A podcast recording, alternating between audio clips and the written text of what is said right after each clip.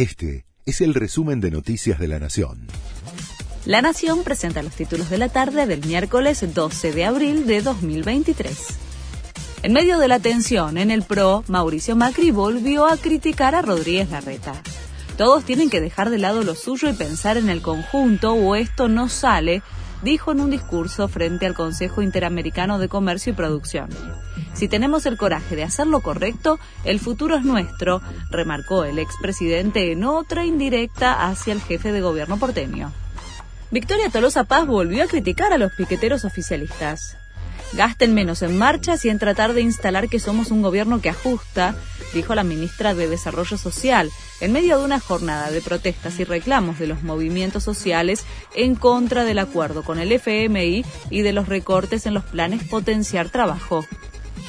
Axel Kisilov descartó desdoblar las elecciones primarias en la provincia. El sábado vence el plazo para llamar a las PASO en el distrito bonaerense.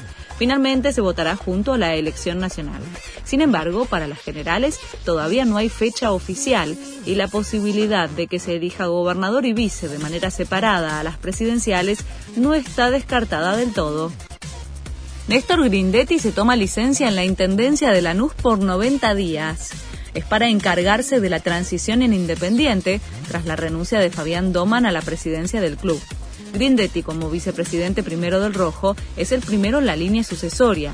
Según anticipó, va a convocar a una asamblea para que se defina quién queda a cargo hasta la finalización del mandato. Gerard Depardieu fue acusado por 13 mujeres por violencia sexual trabajaron con él durante el rodaje de 11 películas estrenadas entre 2004 y 2022. El actor francés de 74 años negó las acusaciones. Las supuestas víctimas detallaron que tenía un mismo modo de acosarlas. Este fue el resumen de Noticias de la Nación.